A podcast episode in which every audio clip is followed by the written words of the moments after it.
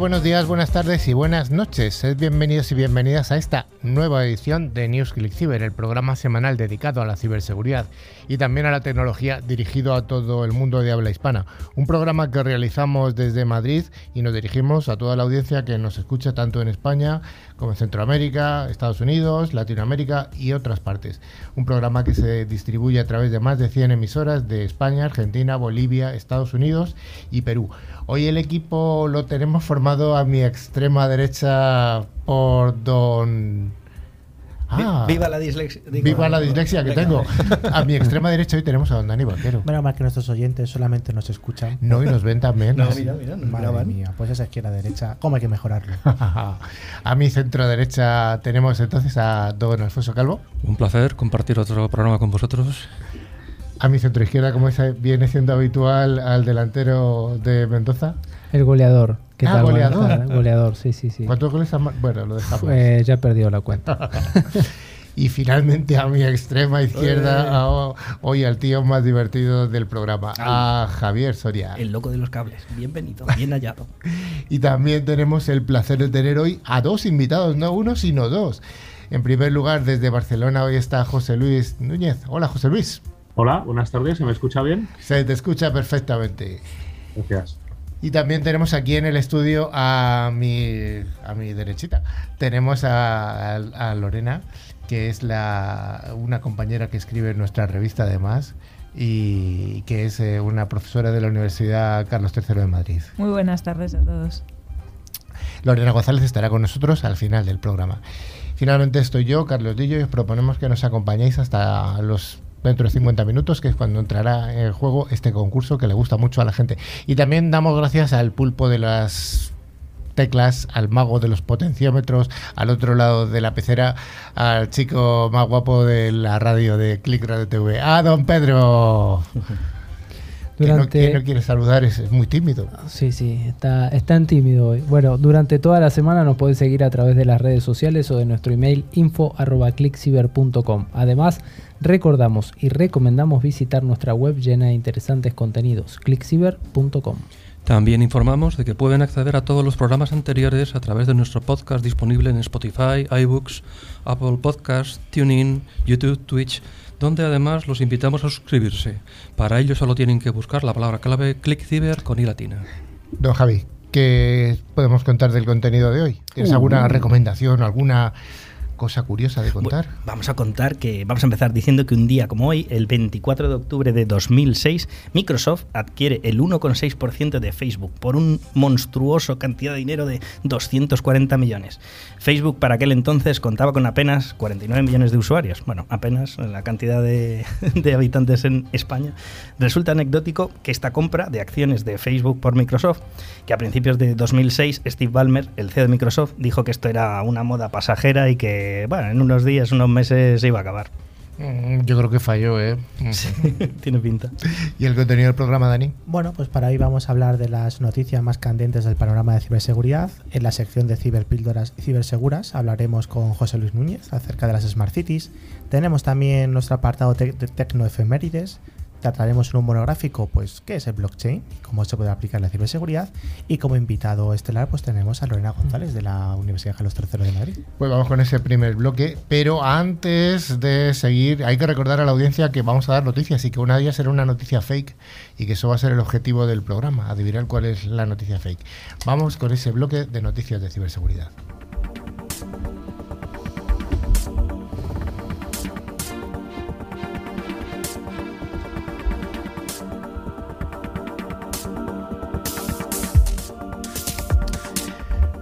Como todas las semanas, damos las gracias a Forescout, firma de seguridad líder en visibilidad y protección del Internet de las Cosas, por traernos esta sección de noticias. Y la primera de ellas nos habla de una noticia del País Vasco, ya que el Ayuntamiento de Bilbao y Google Cloud han firmado un acuerdo para la identificación de talento y fomento del emprendimiento mediante la mejora de la accesibilidad.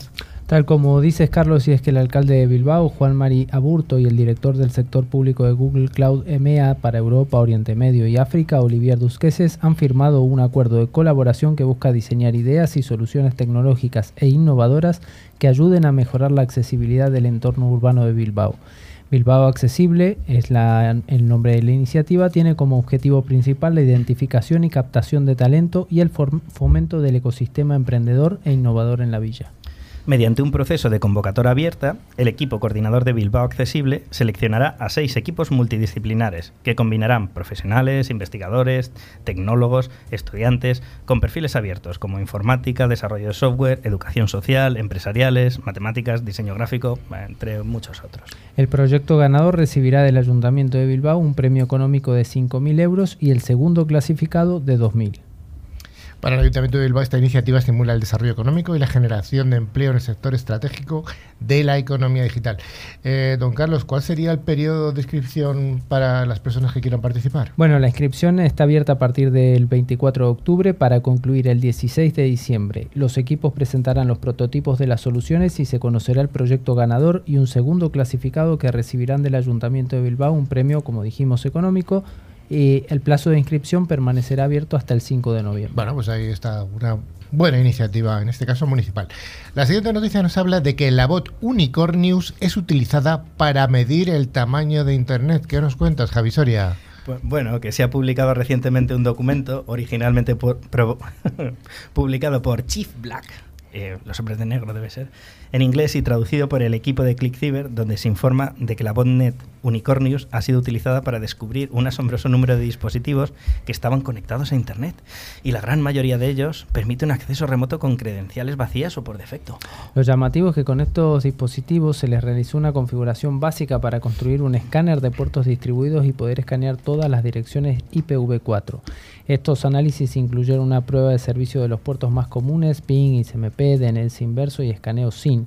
Por último, se analizaron algunos datos para obtener una estimación de la utilización de las direcciones IP, lo que hizo el ingeniero Soria.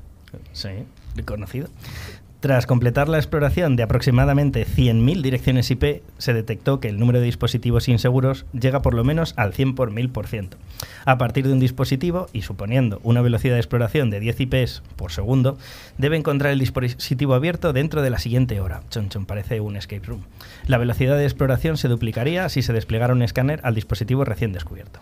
El ingeniero Soria, después de doblar, comentó que después de doblar la velocidad de barrido a 25 veces aproximadamente, todos los dispositivos no protegidos han sido encontrados, lo que le llevaría solo 25 horas. Bueno, hay que tela. darle la enhorabuena a este ingeniero Soria de Unicornius eh, por esta noticia tremenda. Sí. La siguiente nos dice que hay que mejorar los esfuerzos de concienciación sobre seguridad informática. Vamos a dar algunas pistas de cómo comenzar, eh, Carlos Valentín. Bueno, el mes de octubre es el mes de la concientización sobre seguridad. Es un momento emocionante en el que las organizaciones de todo el mundo capacitan a las personas sobre cómo ser ciberseguros. ¿Esto será real? Bueno, tanto en el trabajo como en el hogar. Pero, ¿qué es exactamente la conciencia de seguridad y lo que es más importante? ¿Por qué debería importarnos? Bueno, la conciencia de seguridad tiene muchos otros nombres dependiendo de la organización, influencia de seguridad, cultura, compromiso, capacitación, educación, etc. Todos estos nombres diferentes pueden parecer un poco confusos, pero en última instancia todos hablan de lo mismo, administrar el riesgo humano. Javi, ¿qué pasa con el enfoque tradicional? ¿Acaso no funciona? Bueno, regular. Las organizaciones, los líderes de ciberseguridad y la comunidad de ciberseguridad le dirán lo mismo. Las personas representan el mayor riesgo de ciberseguridad en el mundo, altamente Al final, el eslabón más débil es el humano. Las organizaciones lo ven en sus propios incidentes y nosotros lo vemos en el conjunto de los datos globales y de esos equipos. El informe de investigaciones de violación de datos de Verizon, más reciente, uno de los informes más confiables de la industria, ha señalado que las personas estuvieron involucradas en más del 80% de las violaciones a nivel mundial. Estos incidentes pueden involucrar a personas que son blanco de correos electrónicos de phishing o ataques de smishing o personas que cometen errores, por ejemplo, los administradores de TI que configuran incorrectamente sus cuentas en la nube y comparten accidentalmente datos confidenciales con todo el mundo. Entonces, si las personas eh, representan un riesgo tan alto, ¿qué deberíamos hacer? Javi? Guillotina para todos. No, hombre. Eh, el enfoque tradicional ha sido, y a menudo sigue siendo, arrojar más tecnología al problema. Si los ataques cibernéticos logran phishing a las personas con el correo electrónico, implementaremos tecnologías de seguridad que filtren y detengan los ataques de phishing por correo electrónico, aunque siempre van a pinchar. Si los atacantes están comprometidos, las contraseñas de las personas también, implementaremos una autenticación de múltiples factores, intentando siempre minimizar el posible daño o el ataque. El problema es que los atacantes eluden estas tecnologías y siempre se dirigen a las personas. A medida que mejoramos en la identificación y detención, detección de los ataques de correo electrónico de phishing, los atacantes cibernéticos apuntan a los teléfonos móviles de las personas con ataques de smishing o SMS basado como mensaje. A medida que más y más organizaciones implementan el multifactor, los atacantes cibernéticos comenzaron a molestar a las personas con solicitudes de multifactor hasta que aprueban una, pescan, como sucedió recientemente con la conocida Uber. Eso es. Aquí es donde también nos encontramos con nuestro segundo desafío. Los equipos de ciberseguridad con demasiada frecuencia culpan a las personas como la causa raíz del problema de riesgo humano, como se evidencia en frases frecuentes de las personas son el eslabón más débil. Y no siempre es así, aunque la mayor parte de las veces sí. Si nuestros empleados no hacen lo que les dijimos que hicieran, ellos y nosotros estaríamos inseguros. Vamos con una noticia que nos habla de Holanda, ya que la policía de aquel país, la policía holandesa, ha engañado a una policía de ransomware para que entregara sus credenciales de descifrado. ¿Y cómo hicieron? Bueno, dicen que el que le roba al ladrón o el que engaña al, al ladrón. Bueno, la policía engañó a una pandilla de ransomware para que entregara las claves de descifrado, brindando a las víctimas la capacidad de desbloquear sus datos cifrados de forma gratuita. Trabajando junto con la empresa de ciberseguridad Responders, NU, la policía holandesa, obtuvo 150 claves de descifrado del grupo de ransomware Deadbolt.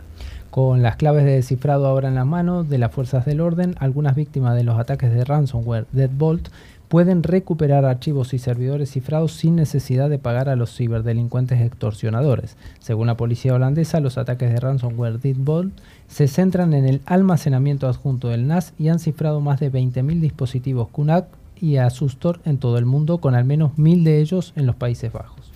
La policía engañó a Deadball haciendo pagos de Bitcoin por claves de descifrado, recibiendo las claves y luego retirando los pagos del rescate, dejando a los ciberdelincuentes sin sus pagos después de haber proporcionado a la policía y a los investigadores las claves de descifrado para ayudar a las posibles víctimas y a las que ya habían sido.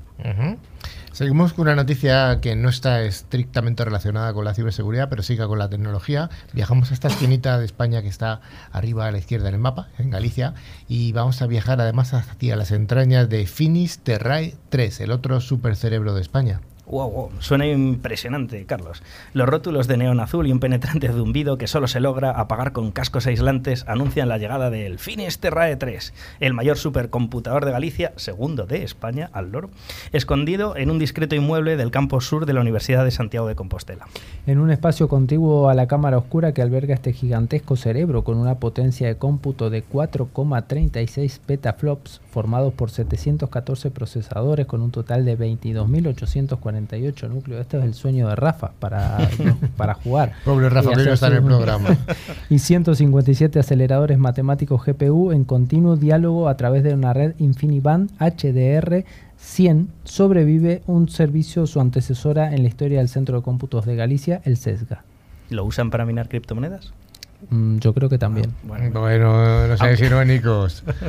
Aunque la inmensa mayoría de usuarios ya trabajan con la tercera versión del supercerebro gallego, adjudicada en 2021 a la firma Atos, la Finisterrae 2, inaugurada en 2015 para relevar a la Finisterrae 1 que se hizo en 2007, todavía da servicio a distintas instituciones, empresas o equipos de investigación y aún no se ha migrado.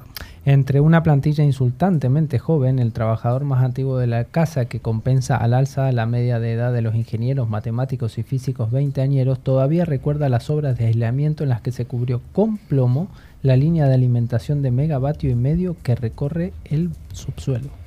El veterano Miguel Arce también es el único que estaba presente cuando el CESGA fue inaugurado por Manuel Fraga en mayo de 1993, ya ha llovido, convirtiéndose entonces en el primer centro de supercomputación español.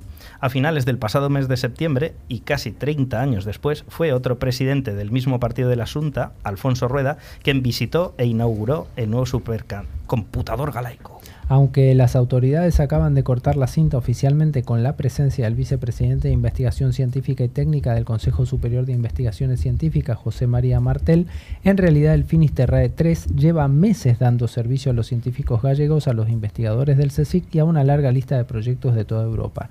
Es ya una herramienta imprescindible para misiones tan diferentes como la de los centros de, investigación genómica, la actualización continua de predicciones meteorológicas o la monitorización de las sucesivas variantes del SARS SARS-CoV-2 que puso en vilo a todo el planeta.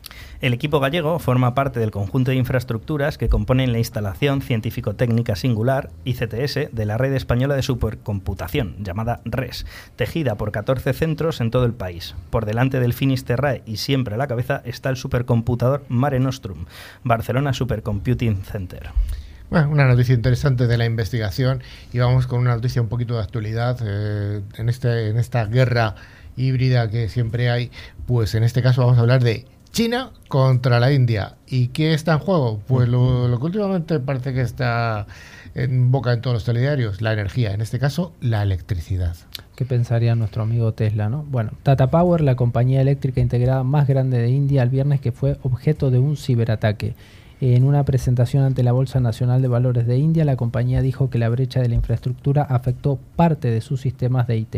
También dijo que tomó medidas para restaurar y recuperar las máquinas afectadas y agregó que instaló medidas de seguridad en su portal de clientes, evitando el acceso no autorizado. La compañía eléctrica con sede en Mumbai parte del grupo Tata no proporcionó detalles sobre la naturaleza o el momento del ataque. Sin embargo, la firma de ciberseguridad Recorded Future reveló en abril un ataque de China a los sistemas eléctricos de la India. La mayoría de las intrusiones involucraron una puerta trasera modular llamada Shadowpad, un sofisticado troyano de acceso remoto que realmente está muy bien escrito el código. Varios analistas ya lo han tildado de una obra maestra del espionaje chino. Shadowpad el sucesor de Plug X y una plataforma de malware modular desde 2015, se convirtió rápidamente en el centro de atención luego de incidentes en la cadena de suministros dirigidos a NetSarang, CCleaner y Asus, lo que llevó a los operadores a cambiar la táctica y actualizar los sistemas con una antidetección diferente, mejorada y mantenerlos protegidos. Los ataques se cree que han sido realizados por Threat Activity Group 38. El nuevo bichito maligno está destinado a recopilar información relacionada con los activos de infraestructuras críticas, lo que garantiza o vaticina un posible futuro de nuevos ataques. China ha rechazado la autoridad del ataque diciendo que es lo habitual en estos tiempos y que lo ha podido hacer cualquiera. Incluso subrayan muchos aliados de Estados Unidos o los países con los que coopera en materia de ciberseguridad también son víctimas de ciberataques estadounidenses en sus infraestructuras críticas. Uh -huh. bueno, vamos con la última de las noticias del día de hoy y es un arresto que se ha producido en Brasil a un sospechoso vinculado a este grupo del que hemos hablado alguna vez en el programa, a Lapsus. Uh -huh. Eso es.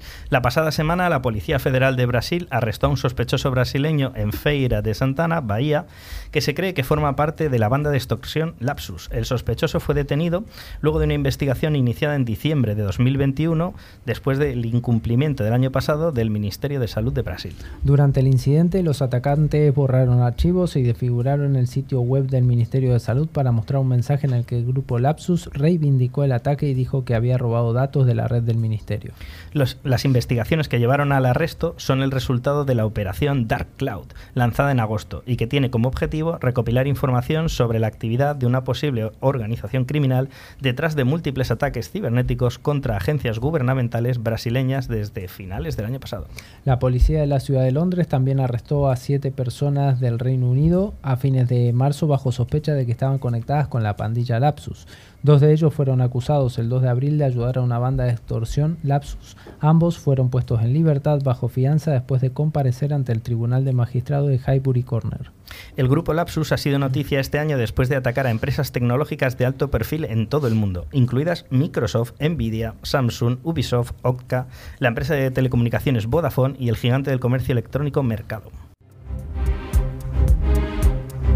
La ciberseguridad es uno de los sectores más pujantes de las tecnologías de la información. Si te interesa estar al día de los ciberataques y de cómo defendernos, escucha cada semana a Carlos Lillo y su equipo de expertos en NewsClick Ciber.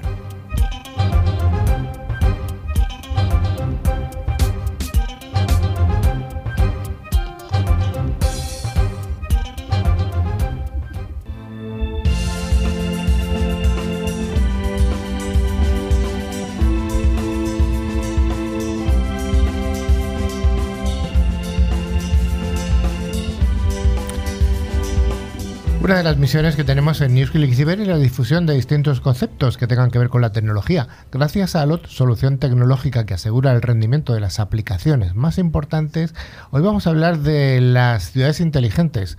¿Son un mito o son una realidad? Y con ello vamos a contar con nuestro entrevistado del día, que es José Luis Núñez Freile, acompañado, como no, del líder de la sección de inteligencia artificial del programa, don Alfonso Calvo. Muchas gracias, Carlos. Eh, José Luis Núñez es un barcelonés de 55 años, ha trabajado en numerosas empresas del sector TIC, ha impartido conferencias y seminarios sobre ciudades inteligentes en varios países del mundo. Asimismo, es vocal desde su formación del Comité Nacional de Ciudades Inteligentes y de otras organizaciones del ámbito de las Smart Cities. Firme creyente en que el futuro está en la colaboración y la cooperación y no en la competencia salvaje. Convencido de que el pesimismo se debe dejar para tiempos mejores. José Luis, ¿cómo nacieron las ciudades inteligentes? Es un, concepto que tiene varias derivadas, de hecho hay múltiples definiciones. He llegado a contar casi 200 definiciones, algunas normalizadas y no otras. Más o menos sobre los años 90, Garner eh, empieza a acuñar lo que podría ser un, ciudades digitales, que es, dijéramos, el antecesor al término. Luego IBM es el primero que utiliza un término parecido, que es Smarter Cities, que básicamente es ver cómo se pueden usar de manera masiva las tecnologías de la información y la comunicación en el ámbito de las ciudades, qué oportunidad había para, dijéramos, para eh, mejorar procesos urbanos, mejorar la calidad de vida de la, ciudadanía, etcétera. ¿Qué resulta imprescindible para considerar una ciudad que sea inteligente? Yo creo que lo primero que la experiencia lo que nos dice es que hay una serie de unas condiciones básicas necesarias que no suficientes para llegar a ese concepto, ya, os digo que hay muchas definiciones. Una sería, por un lado, que exista una estrategia como tal, una hoja de ruta, una estrategia no del tipo de, libro que dejamos en, una estantería, sino que realmente se interiorice por parte de, desde el punto de vista de los responsables públicos de la gobernanza de, las ciudades. Otro, otro punto fundamental es la voluntad política de, de transformación. Es una palabra clave en el concepto de ciudades inteligentes el, transformar, es decir, el, realmente cambiar las cosas y luego hablar de algún ejemplo. Y, el tercero es, eh, y para mí es un punto fundamental, es cómo involucramos a los diferentes eh, actores del ecosistema, empresas, la ciudadanía, evidentemente, que tiene que ser el centro de, todo, lo que, de todo lo que vaya a transformarse en la ciudad, etcétera, etcétera. Pero insisto, estas son condiciones básicas, pero no son, no son suficientes. De hecho, eh, las, ciudades son una, invención humana y, son algo continuo, son algo que está en transformación permanente. Entonces, no es que haya una estación que se llama ciudad inteligente a la que vamos a llegar y ya está, ya hemos llegado. No, es un proceso, hay, hay, todo un camino. ¿Puedes ponernos algunos ejemplos de funcionalidades inteligentes en algunos lugares del mundo?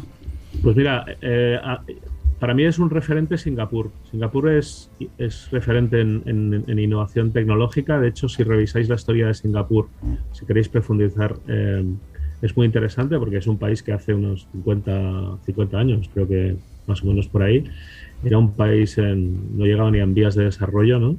Y, y, fue capaz de dar un salto tecnológico impresionante en base a toda una serie de cambios. ¿no?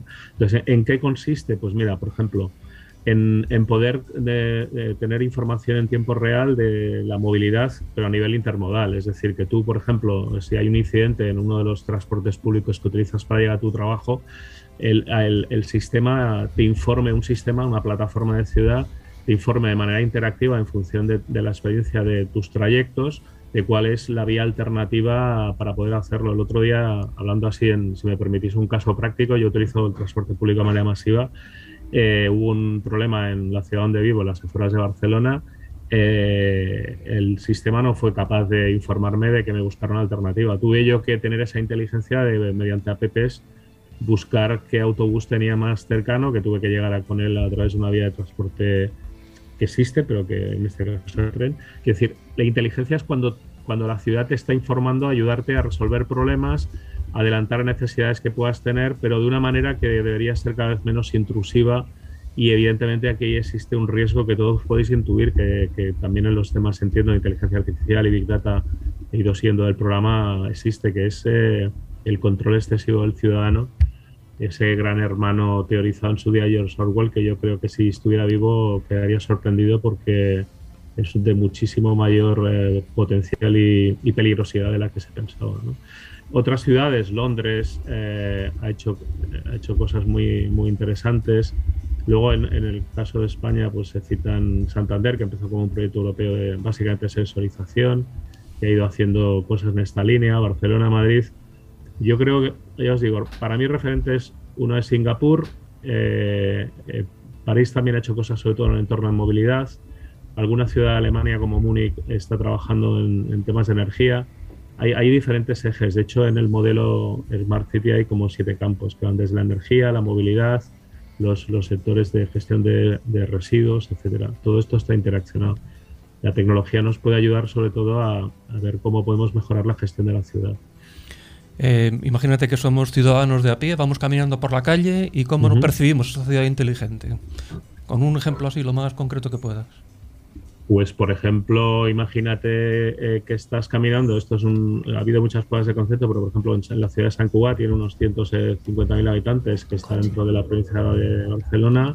Eh, tú pasas por una calle y por temas de ahorro, cuando a medida que pasas se ilumina la, la, iluminación pública por la noche. Es decir, es capaz de detectar, puede estar en un nivel de penumbra y evidentemente la iluminación pública nocturna es un elemento de seguridad a medida que pase este reconoce, o sea, reconoce que pasa alguien, alguien puede ser incluso en función de cómo lo programes, podría ser un animal, ¿no? un perro, por ejemplo, y que se eleve el nivel de luminosidad. Eh, o, por ejemplo, imagínate que, sí, que hay un accidente, quiera Dios que no, dentro de una ciudad y, y se detecta a través de sensórica, por ejemplo, de un sonómetro que detecta que hay un impacto, automáticamente es capaz de reconocer que ha habido un incidente y ya lanza avisos a los sistemas de emergencia de forma automática, antes incluso que llame un 112. Estos se han hecho experiencias eh, pilotos y hay ciudades que lo tienen muy, avanzado. Esto evidentemente implica integrar legacies de, la gestión urbana, como son los centros de control de, tráfico, con los centros de emergencias, etc.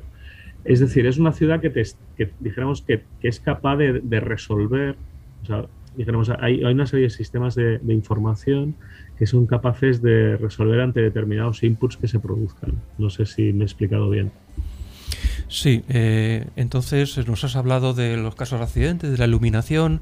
Por ejemplo, en el ámbito de los semáforos, ¿hay, hay ciudad inteligente? ¿Hay sí, hay, hay, cada vez hay más, eh, hay más procesos de integrar señales semafóricas, como por ejemplo lo que os decía, con el tema de, por ejemplo, de, posibles accidentes, ¿no? Es decir, que, eh, teniendo cámaras en los puntos de semáforos y demás, tú puedas eh, visualizar si ha habido un accidente, automáticamente lo reconozca y de un, de un input. Por ejemplo, China, eh, con motivos que todos más o menos podéis intuir, está súper avanzada en el uso de tecnología en, en, sus ciudades. Para, por ejemplo, es el líder mundial en reconocimiento en reconocimiento facial, en número de cámaras en la densidad de cámaras desplegadas en sus ciudades, etcétera, etcétera. ¿no? Es decir, eh, se puede, en el tema, de, por ejemplo, semafórico, tú podrías llegar a trabajar con algoritmos, podrías aplicar algoritmos que permitan mejorar el tráfico en función de toda una serie de variables que hasta ahora no había capacidad ni de computación ni de sistemas que pudieran tratar tantas señales con tantas reglas diferentes de negocio en esto ha habido un salto, un salto importante, pero yo creo que todavía vamos a ver eh, mayores mejoras en, el campo de la movilidad, sobre todo la parte intermodal, porque claro, eh, por ejemplo, os hago un, pongo un caso práctico. En la provincia de Barcelona, si no recuerdo mal, hay unos 90 operadores de transporte públicos y privados. Cada vez están más integrados, de hecho empezaron integrándose con las cuestiones de integración tarifaria, como puede haber en Madrid, que Madrid hecho fue pionera en la, en, las, temas de coronas de, transporte público, ¿no? de las famosas zonas de transporte, ¿no? de transporte público. Entonces, eh, se necesita, eh, el ciudadano va a agradecer mucho que, lo que el incidente que yo tuve el otro día, o si tú te quieres mover a cualquier sitio, que los sistemas eh, cada vez estén más integrados y te, te, dijéramos, te propongan soluciones, aunque la decisión final del trayecto que tú adoptes sea tuya, eh, sea una decisión que, de manera casi en tiempo real te esté alimentando. Oye, tengo que llegar a las 9 a la oficina, ¿qué alternativas me propones y qué desviaciones puedo tener? Eso es un ejemplo de inteligencia, ¿no? Es decir, la ciudad te está informando en base a una necesidad que tú tienes. La movilidad es un campo crítico, la energía, la gestión de residuos, el agua, etcétera. Por ejemplo, San Cugat para mí fue clave. Hizo, eh, hizo, yo les hacía con cariño un poco la broma. Todavía no, no no estaba muy extendido el uso del concepto Smart City y ellos estaban siendo una Smart City sin darse cuenta. ¿Qué hicieron?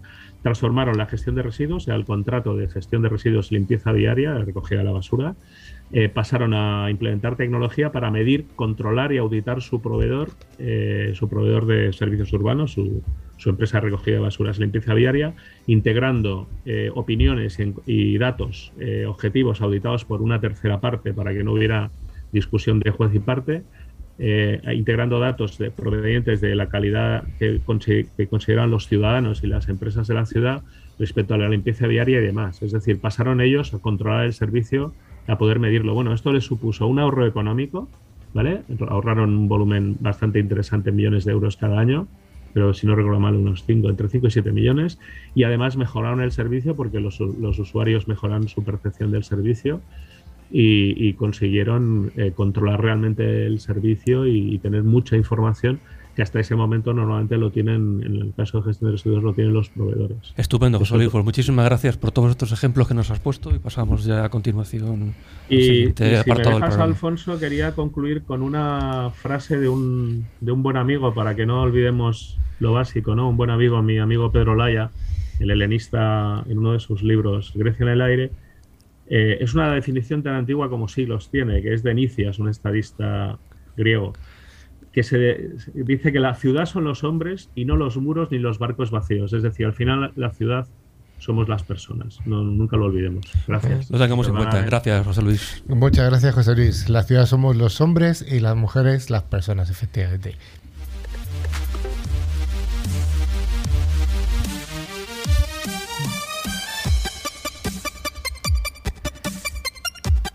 Como en todos los ámbitos, en la tecnología y también en la ciberseguridad, todos los días, todas las semanas pasan cosas importantes. Y por eso hoy, gracias a Pentera, que garantiza la preparación de la seguridad en toda la superficie de ataque, vamos a traerte estas tecnoefemérides. Dani, empiezo contigo. ¿Qué pasó una semana como esta en el año 2003? Pues mira, esta noticia seguro, o sea, esta efeméride te va a encantar, porque el 25 de octubre de hace mucho, pero mucho tiempo, ¿Sabes lo que sucedió? ¿Pero de qué año? Dime al menos. Hace mucho. El, concilio de Elrond. Oh. Pero bueno, si nos vamos a algo un poco más concreto, el 24 de octubre del año 2003 se detectó por primera vez el gusano Sober. Estaba escrito en Visual Basic y afectaba solamente a los equipos de distribución con Windows. Básicamente para poder eh, infectarte pues tenías que descomprimir y ejecutar ese archivo. Así que bueno, pues eran los primeros rudimentos de los, de los gusanos. Don Carlos, y un poquito más acá, en 2013... En 2013, Apple anunció el lanzamiento del Mac OS X Mavericks, la décima versión del Mac OS X. Mavericks estuvo disponible en forma gratuita en el Mac App Store y bueno, el nuevo sistema operativo incluye más de 200 nuevas prestaciones nuevos, ebooks, mapas Mac y nueva versión de Safari. Hay que decir que podemos oficialmente decir que octubre es el mes de Apple. Dani, ¿quién era Chester Carlson? Pues bueno, fue la primera persona, por si no lo sabías, que hizo la primera copia Xerox, usando pues ese recubrimiento de azufre en una placa de zinc. Eh, que básicamente frotó pues, de manera fuerte con un pañuelo para aplicar esa carga electrostática.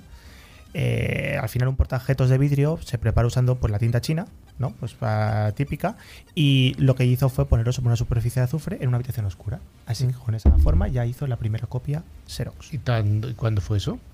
El 22 de octubre del 38. 38, joder. Está marcado en el calendario. Bueno, bueno, bueno.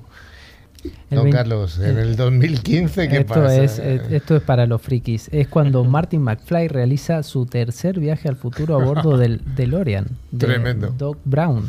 Al inicio de Volver al Futuro 2, el doctor Emmett Brown busca a Marty para viajar al futuro y resolver un asunto con uno de sus hijos. Marty, Doc y Jennifer, la novia de Marty, parten en el DeLorean volador hacia el 21 de octubre de 2015 a las 4.30 pm, fecha única en la que Marty llega al futuro. Tremendo. ¿Esto tiene alguna relación con el congreso este o el concilio que habías comentado? congreso, ¿no? congreso. congreso, concilio, reunión, comunidad, como lo quieras llamar.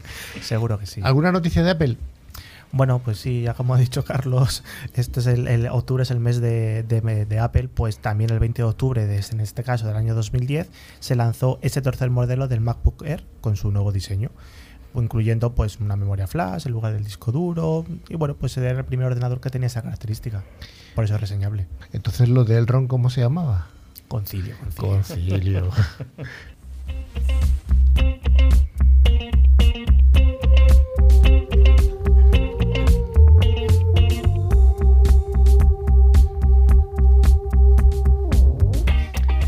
Esta sección de monográficos es ofrecida todas las semanas por ForcePoint, fabricante líder en seguridad convergente que tiene un amplio catálogo de soluciones en ciberseguridad. Y hoy vamos a hablar de algo que ya se ha comentado alguna vez en el programa. Vamos a hablar ni más ni menos que de blockchain, Dani.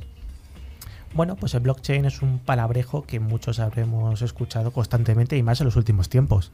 Se aplica básicamente una tecnología que utiliza pues una serie de registros, normalmente son inamovibles, no se pueden cambiar, y están distribuidos en medio de una cadena de bloques. ¿no? De ahí cadena de bloques, blockchain. Bueno, es como le gusta decir al amigo Soria, tu notario digital. Y dicho así, pues probablemente no te hayas enterado de nada. De hecho, ni yo casi me entero. Pero bueno, para intentar explicarlo, eh, lo podemos definir como una estructura matemática que almacena los datos de una manera que es casi casi imposible de falsificar. Es como tener un libro electrónico público que se puede compartir abiertamente con cualquier usuario y que crea ese registro inmutable de las transacciones que han tenido lugar. Cada registro digital en este hilo se llama bloque y permite pues, a un grupo abierto o controlado de usuarios que participe en este libro y agregue pues, a su vez sus intervenciones. Eh, y bueno, pues están vinculados estos libros a cada usuario en particular. Blockchain solo se puede actualizar por consenso entre los participantes en el sistema y cuando se ingresan datos nuevos nunca se pueden borrar. Existe un registro verdadero y verificable de todas y cada una de las entradas realizadas en el sistema. Al permitir que la información digital se distribuya pero no se copie, la tecnología blockchain crea la columna vertebral de un nuevo tipo de Internet. Esta base de datos que hablaba Soria, pues no se almacena en ninguna ubicación, lo que significa que los registros están, son verdaderamente públicos y además son fácilmente verificables. No existe una versión centralizada, por lo que un ciberdelincuente no lo tiene nada sencillo para intentar corromperla. Está alojada en múltiples, en millones de ordenadores al mismo tiempo. Y sus datos además, como hemos dicho, son accesibles por cualquiera a través de Internet. Para que quede claro, se puede comparar como tener una hoja de cálculo, un Excel, por ejemplo, que se haya duplicado miles de veces en una red de ordenadores. Y esta red, pues bueno, está diseñada para actualizar regularmente esa hoja de cálculo y tener una comprensión básica pues, de la cadena de bloques que tiene incorporada. Eso es. La evolución de blockchain ha estado comparándose con el crecimiento brutalmente exponencial de Internet, mientras el devenir del tiempo nos hace pensar que esta tecnología tiene un potencial para ser altamente disruptiva, otro palabrejo como revolucionario, como diría el señor Vaquero. La evolución de la ciberseguridad en múltiples industrias como la salud, el sector público, aguas, puertos, presas, energía, manufactura, etc. Blockchain, el proveedor de un nuevo tejido en la industria, esta tecnología proporciona una forma de registrar todas las transacciones o cualquier interacción digital de una forma cibersegura, transparente, resistente a interrupciones, auditable, eficaz y eficiente. Y bueno, pues un poco por eso es lo que estamos escuchando últimamente, estos últimos años, más y más veces, ese blockchain, porque al final en este campo pues las inversiones eh, que se están haciendo son importantes, no tanto como ese Burj Khalifa de Dubai, pero casi casi. De hecho, según los últimos informes de Gartner, esta tecnología está en su cima del hiperciclo y se ha convertido pues, en prioridad para todas las empresas top en la industria, que intentan pues, entender cómo transformar sus modelos de negocio eh, y alterando esas cadenas de valor para ganar pues, una ventaja competitiva respecto pues, a otras empresas. Y siguiendo un poco con esa metáfora que hemos hablado antes de la base de datos de blockchain, que es una hoja de cálculo distribuida, pues muchas veces también podemos oír que esta tecnología permanece, pues eh, está permanentemente en, en, una burbuja, vamos, que va a explotar antes o después, está muy inflada, ¿no? Eh, también podemos escuchar que esto no deja de ser un Excel con certificados, que bueno, pues muchos también lo dirán. En algunos de estos casos, pues se han visto que muchas empresas que están desplegando blockchain simplemente lo, hacen por, por el hecho de utilizarlo, sin realmente ver el potencial que tienen esas eficiencias en las transacciones, en los registros, en las informaciones o incluso en los modelos de negocio que pueden implementar. Entonces, bueno, pues por eso tampoco se ve en el mundo real un pues un beneficio claro y todavía queda en ese imaginario colectivo que está pues en la nube difusa, el blockchain está ahí, bueno, hay gente que lo utiliza, ¿para qué? Pues no tenemos muy claro. blockchain es genial, ¿lo usamos? No, pues entonces, bueno. Por esta razón, la industria de blockchain se está moviendo más allá, far, far away, de la prueba de concepto, de los pilotos de producción, con el establecimiento de casos de negocio, para identificar realmente eh, qué tan beneficiosa es esta tecnología aparte del hype o esa locura que tiene mucha gente con ello. Un componente fundamental de tales pruebas es enfocarse en la ciberseguridad y la privacidad que deben ser abordadas y probadas lo suficiente en el caso de que esta tecnología pueda llegar a convertirse en un verdadero mm, catalizador del cambio social e industrial, que muchos piensan que puede ser. Y Dani, ¿cómo cala, cómo, cómo cuadra la seguridad con esta tecnología de blockchain? Bueno, pues cuando lo hemos definido hemos dicho que era una tecnología muy muy segura y que un ciberdelincuente lo tiene complicado a la hora de comprometerlo por su naturaleza distribuida que tiene.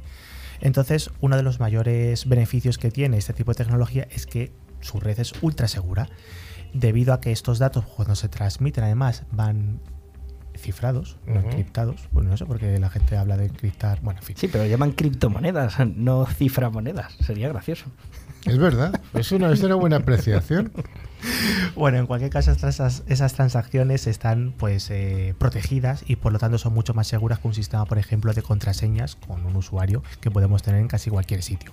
Además, hay que recordar que estos datos están descentralizados, no están almacenados en un único lugar, por lo tanto, no hay un único punto de fallo y es mucho menos probable que, bueno, pues que, falle, obviamente, esta tecnología, al estar guardado pues en miles y miles de discos duros distribuidos por todo el mundo. En circunstancias normales, para entrar en una cadena de bloques, los ciberdelincuentes tendrían que abrumar a más del 50% de la red en menos tiempo del que se lleva a crear una copia de ese bloque. La cantidad de potencia de cálculo requerida para hacer esto en la mayoría de las redes de blockchain es tremendamente muy difícil de conseguir. Las más grandes son mucho más difíciles de hackear porque están más descentralizadas que las más pequeñitas y tienen más ordenadores trabajando para verificar esas transacciones. Además es fácil detectar cuando un bloque ha sido manipulado gracias a las funciones hash. Las funciones hash que tienes un conjunto de datos, te hace un resumen, es unívoco y ah, no lo puedes manipular. O también llamadas huella digital. Bueno, también. Estos valores de un bloque se agregan a datos en el siguiente, por lo tanto vas confirmando que esos datos son los que deberían ser y no otros manipulados. Cualquiera que intente alterarlos, pues ah, banderita roja y deshabilitamos ese bloque. De hecho, cuando aplicamos blockchain al mundo de la ciberseguridad tiene casos de uso muy interesantes, sobre todo aplicados a la identidad digital y a cómo mantener esa integridad de los datos en cualquier entorno o en cualquier proceso que pudiéramos tener.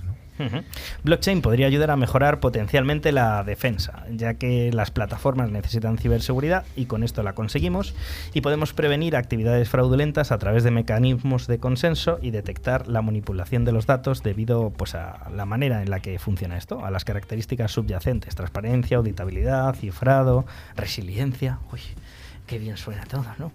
Sin embargo, las características de blockchain no proporcionan esa caja mágica impenetrable a todos los males sino que tiene sus cosas buenas y sus cosas malas.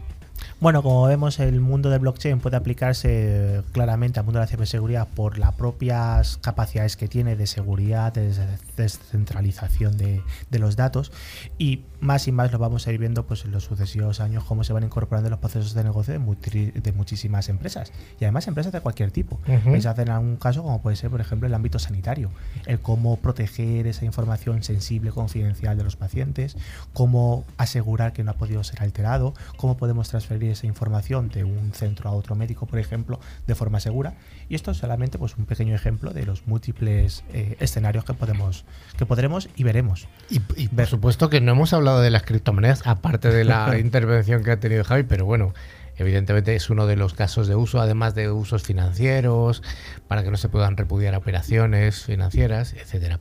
Bueno, pues seguiremos hablando de blockchain en los próximos días.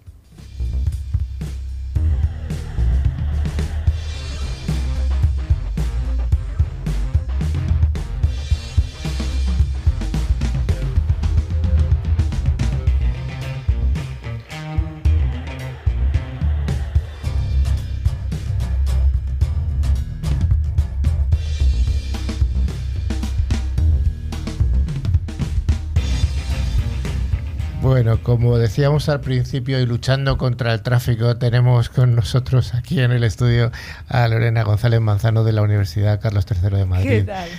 Has luchado contra el tráfico y contra el coche, ¿verdad? Hemos Para venir luchado, hemos aquí. luchado, pero bueno, ya estamos aquí. Ya estamos aquí. Lorena es una compañera, una colaboradora que ya estuvo en el programa en tiempos de pandemia, que Exacto. estábamos ahí todos ahí recluidos. Eres, eh, cuando le hemos visto aparecer por el estudio nos ha dado mucha alegría porque no nos habíamos conocido físicamente. no, Nunca había venido por aquí. Había ha estado, es una colaboradora habitual de, de la revista que acabamos de publicar hace apenas una semana y recomendamos leerla con artículos además muy interesantes de varias personas que están por aquí en el estudio. Y bueno, pero hoy viene Lorena a hablar un poco de su libro, su libro en la universidad.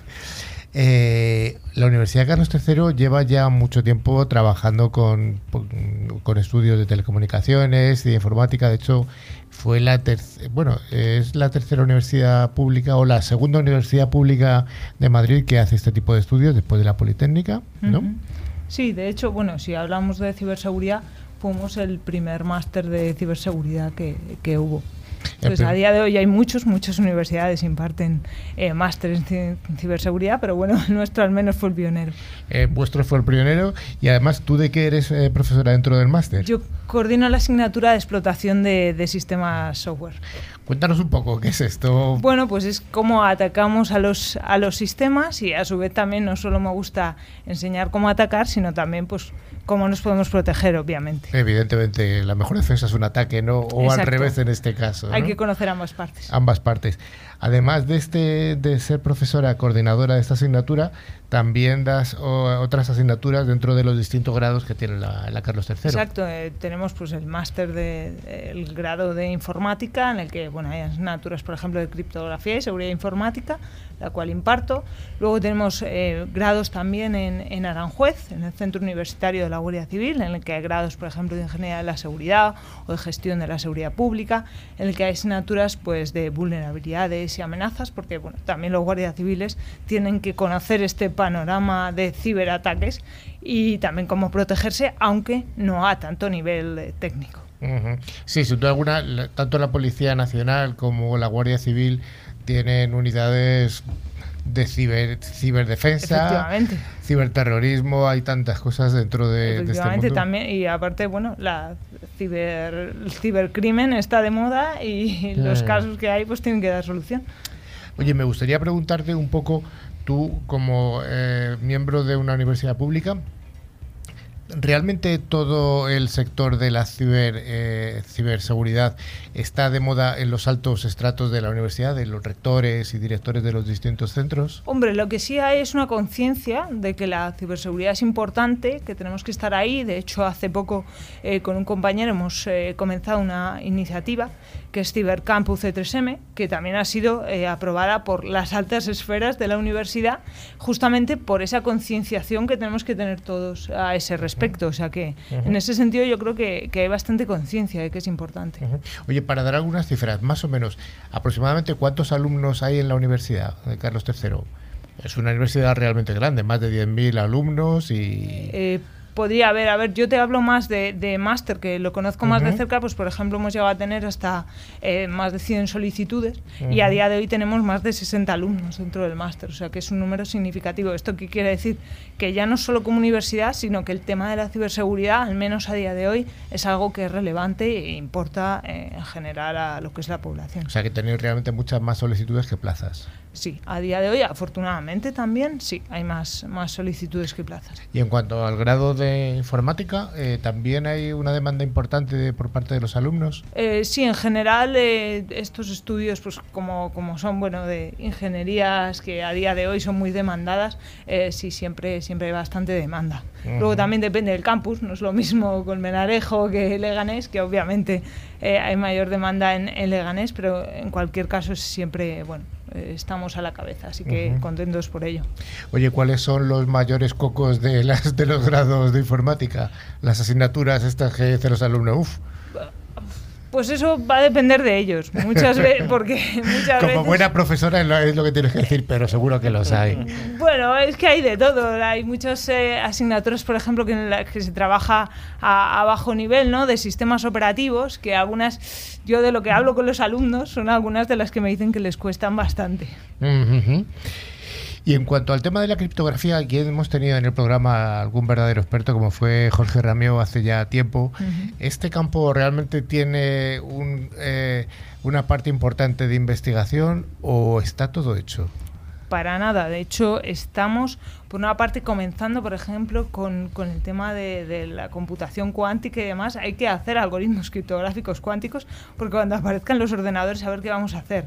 E igualmente, también hay algoritmos que a lo mejor no conocemos tanto, como es el cifrado homomórfico eh, o cifrados sobre datos que están cifrados, que hay, quedan mucho por hacer y no se conocen tantos como es RSA, por ejemplo.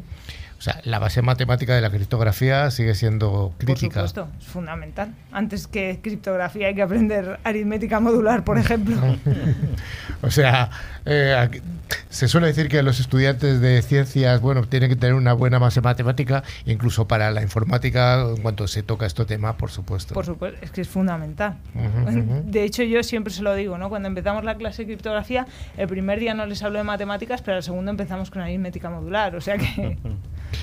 Oye, em, en cuanto a, competitividad, has comentado al principio que vosotros iniciasteis el primer eh, máster de ciberseguridad en la, Universidad Española y ahora dices que hay muchos, ya muchas universidades, hay una oferta importante de, este tipo de másteres.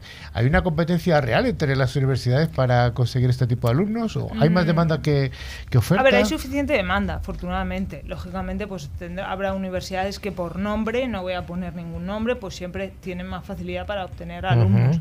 También hay que tener en cuenta que no todos los másteres son iguales. Hay másteres, por ejemplo, más enfocados en gestión.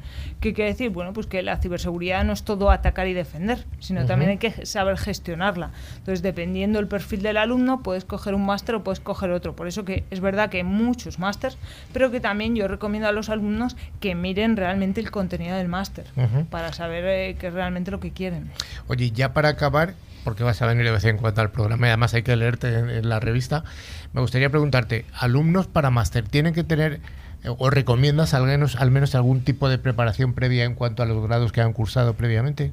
Hombre, se recomienda informática o teleco, algunos conocimientos, sistemas operativos, redes, esos son conocimientos básicos que hay que tener. No digo que si tú tienes muchas ganas no lo puedas hacer, estoy convencida de ello, pero te va a facilitar infinitamente la vida eh, tener esos conocimientos previos y si no, pues tendrás que aprenderlos por ti mismo. O sea, el estudiante que ha hecho, pues no sé, un grado de periodismo le va a costar mucho, mucho realmente. Si tiene ganas, eh, tendrá que esforzarse más, lógicamente, pero bueno, no digo yo que no se pueda. Bueno, pues desde aquí, como siempre decimos en el programa, animamos a, aquellos jóvenes que nos escuchan, que, que, son bastantes, a que cursen este tipo de carreras de teleco, informática, etcétera, porque siempre decimos que en este sector hay una cosa buena que es que prácticamente no hay paro y hay un trabajo, de bastante calidad. Sí. Así que cuesta un poquito que se enfrente con estas asignaturas Coco, pero luego la recompensa es importante. Yo creo que sí, por lo menos laboralmente. pues muchas gracias, Lorena.